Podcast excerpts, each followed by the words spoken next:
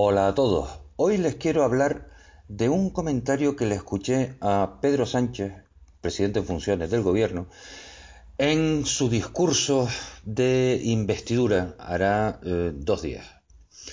Les cito, Madrid Central no va a parar. No puede dar un paso atrás en la política de protección del medio ambiente y sería una irresponsabilidad absoluta renunciar al derecho de los ciudadanos a respirar aire limpio. Bien, hasta ahí conocíamos todos la filosofía de Madrid Central, pero acto seguido añadió que iba a instar a una lucha sin cuartel contra la contaminación en el ámbito urbano, para que las ciudades de al menos 50.000 habitantes se doten de restricciones para los vehículos más contaminantes por temas de salud, pero también porque es una irresponsabilidad absoluta exponer a España a sanciones de Europa. Bien, esto es lo que quiero desgranar con todos ustedes. ¿Qué importancia tiene y cuánta verdad hay en este mensaje? ¿Para cuándo va a ser esto? Y lo más importante para este comentario, ¿cómo van a afectar estas declaraciones a los conductores, al sector de la automoción y cómo y cuánto están preparadas las ciudades para asimilar estos cambios que parece que van a tardar menos de lo que creemos? Cojamos como ejemplo Madrid Central, en donde en la calle Gran Vía se han ensanchado las aceras muchísimo para los peatones, básicamente para el turismo, en las calles que ya eran peatonales se ha obligado a que el tránsito sea en un único sentido y por último han prohibido el aparcamiento de los coches y además solo permiten la circulación de coches de lo que ellos llaman emisiones cero. ¿Eh? Es el famoso sistema de las etiquetas que te da el ayuntamiento en función del modelo del vehículo que tengas y entonces se le asigna una categoría contaminante. Aquellos coches que sean menos contaminantes pues tienen permiso para circular. Los que no serán multados. La verdad es que todo esto nos puede parecer mejor o peor, pero lo cierto es que la tendencia a la que apuntan todas las ciudades europeas es esta. O sea, que como dice el refrán, cuando veamos las barbas de nuestro vecino afeitar, será mejor que pongamos las nuestras a remojar. Pues bien, remojémonos entonces. Imaginémonos todo ese fenomenal atasco que se forman todos los días por la tarde en dirección a Las Palmas a la altura de la entrada a Telde, o el eterno atasco de la autopista de Tenerife. Visualicen todos esos coches parados, arrancando, volviendo a parar, la mayoría de ellos con una sola persona dentro.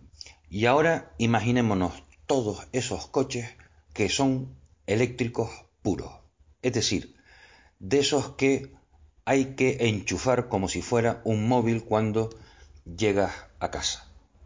A mí la primera pregunta que me surge cuando pienso en la movilidad sostenible basada en coches eléctricos puros es ¿a qué enchufe se van a enganchar todos estos coches?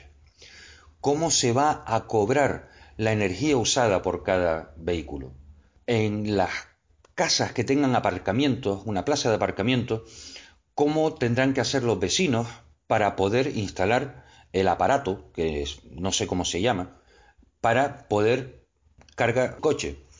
O en caso de que sea una comunidad de vecinos en donde se decida compartir el uso de este aparato cargador, cómo se va a cobrar o cómo va a cargar la comunidad de vecinos la energía gastada por cada uno de los usuarios. Este es el bloque de preguntas sencillas que me hago. El bloque de preguntas de nivel 2 pues sería el que engloba las siguientes. ¿Qué pasa en los barrios en los que las casas no tienen aparcamiento? ¿Van a ser los barrios de este tipo los grandes damnificados a la hora de mantener el ritmo de desarrollo en la movilidad sostenible? ¿Cómo se plantean las ciudades, los gobiernos, en adaptar todas estas zonas a la movilidad sostenible eléctrica pura? ¿Hasta dónde están dispuestos a llegar o hasta dónde no les va a quedar más remedio que llegar para poder adaptarse a las directrices de la movilidad sostenible de la Comunidad Económica Europea? ¿Los ayuntamientos van a poner un punto de recarga en cada calle o cada 100 metros? ¿O serán las compañías eléctricas las que se encarguen de dar este servicio y si fuera así, ¿a qué precio? ¿Y quién va a levantar las calles otra vez para poner esos puntos de luz? ¿Las empresas privadas o los ayuntamientos? ¿Saben lo que más coraje me da de todo esto? Es que todas estas preguntas alguien se las tiene que haber hecho, alguien con capacidad de decisión ahí arriba. Pero sin embargo, lo único que hemos oído es que la movilidad sostenible es buena. Y de alguna manera nos están incentivando y nos están guiando el camino por donde tienen que ir nuestras futuras opciones de compra. No creo que estén empezando la casa por el tejado, sino que a propósito están dejando sin solucionar los problemas gordos de verdad para ver qué es lo que hacen. Me explico. Lo más fácil de todo es dotar una partida económica, ya sea por parte del gobierno estatal, por parte de la comunidad autónoma, de ayudas destinadas a la adquisición de vehículos no contaminantes. Es más sencillo y barato transmitir el mensaje buenista que a partir de ahora todo el que quiera ser cool, estar a la onda, estar a la última, ir con los tiempos que corren, que lo que se debe de hacer es ser solidario, entre comillas, y responsable y consciente con el cambio climático y comprarse un coche no contaminante, y si es eléctrico puro mejor. O directamente, si tienes la pasta, te compras un coche eléctrico para poder circular por el centro de la ciudad y poder aparcar donde tú quieras, donde no te obliguen. ¿Van viendo por dónde voy? En líneas generales, creo que todos tenemos claro, todos hemos comprado la idea, de alguna manera, de la motorización híbrida o la motorización sostenible en eléctrico puro, como yo lo llamo. Es más, ya los más lanzados están animándose a comprar los primeros coches eléctricos enchufables. Es decir, el mensaje de la movilidad sostenible se ha emitido. El público lo ha recibido, lo ha procesado e incluso lo ha aceptado. Y finalmente ha provocado o está empezando a provocar una reacción de compra en el sentido en el que las instituciones esperan que el consumidor eh, se decante. Poco a poco iremos viendo cada vez más vehículos verdes en todas las ciudades, lo cual está bien, o por lo menos a priori eso es lo que creo, que está bien. Pero la pregunta que yo me hago es, ¿cuántos coches eléctricos puros circulando por una ciudad hacen falta para que los ayuntamientos empiecen a adaptar las ciudades a este nuevo tipo de movilidad?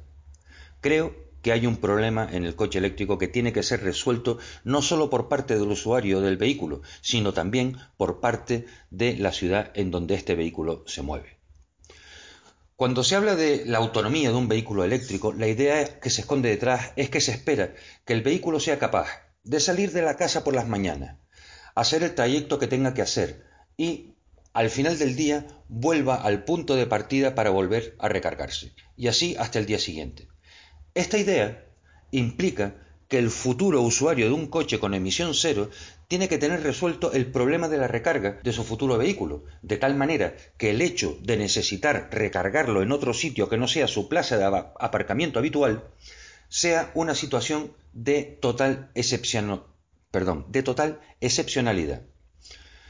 Vale, voy a aceptar pulpo como animal de compañía, pero no nos damos cuenta que si las cosas son así, a la larga va a haber una discriminación a la compra de coches eléctricos puros, porque si no cambian las ciudades, solo se lo van a poder permitir aquellas personas que dispongan de una plaza de aparcamiento en donde puede instalar el sistema de recarga y que además, si es de uso privado, tendrá que hacerse una tirada de cable desde el contador hasta la plaza de aparcamiento. Es decir, no solo estamos hablando del coste de adquisición del vehículo eléctrico puro, sino que además habrá que hacer una inversión ¿eh? adicional. ¿Qué pasa entonces con aquellas personas que no tuvieran o no pudieran disponer de una plaza de aparcamiento en donde puedan recargar estos vehículos? La conclusión es obvia y además inmediata. No tendría lógica que, que las personas adquiriesen este tipo de vehículos sencillamente porque su uso les iba a generar más problemas que las soluciones que les podrían dar aquellas personas que vivieran en barrios con edificios sin aparcamientos, en donde los propietarios de los vehículos tengan que dejar los coches en la calle, la movilidad sostenible eléctrica pura no es planteable. Si acaso, para estos ciudadanos cabe la opción de los coches híbridos, pero ya tenemos una discriminación. A mí esta situación me recuerda mucho a unos cuantos años atrás, decenas de años atrás, cuando empezaron a comercializarse los teléfonos móviles. ¿Se acuerdan ustedes de aquellos maletines de varios kilos de peso que cargaban los ejecutivos en el inicio de los tiempos de la telefonía móvil? ¿Se acuerdan que costaban en torno a 6.000 eurazos? ¿Un millón de las antiguas pesetas? El teléfono móvil era un símbolo de estatua. Aquel que quisiera ser alguien tenía que cargar con ese artilugio. El resto de la historia todos la conocemos porque la hemos vivido.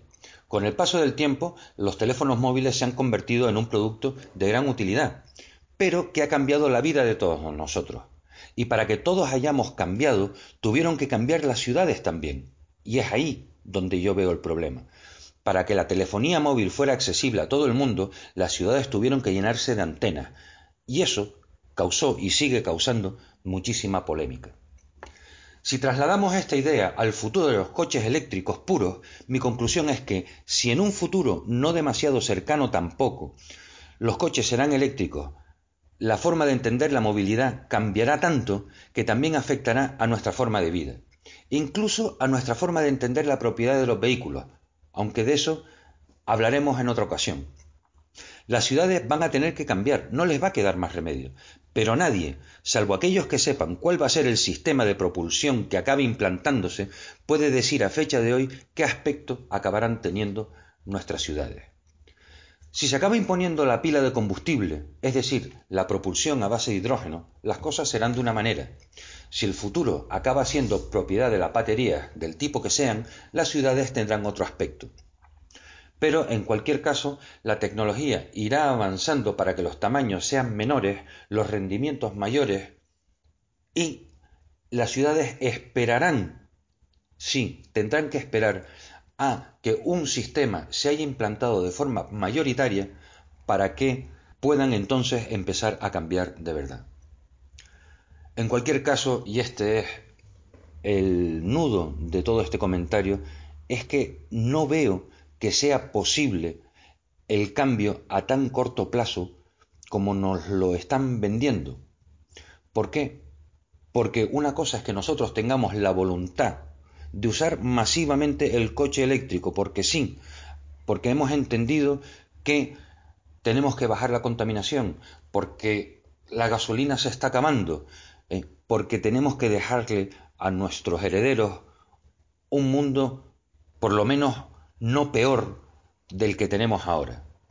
Y por eso me gustaría que con este comentario todos reflexionáramos acerca de esos cambios que vamos a tener que vivir, que soportar. Puede que incluso si empezamos a tener nosotros también las ideas claras, eh, que permitamos que permitamos que los cambios sean de una determinada manera y no como el mercado nos vaya imponiendo a nosotros. Me gustará en cualquier caso que si les ha interesado este comentario me lo comenten y me trasladen su opinión. Y si hay algún aspecto en el que quiera eh, que profundicemos, pues eh, estaré encantado de leerlo y seguro que tendrán mi opinión dentro de muy poco. Muchas gracias.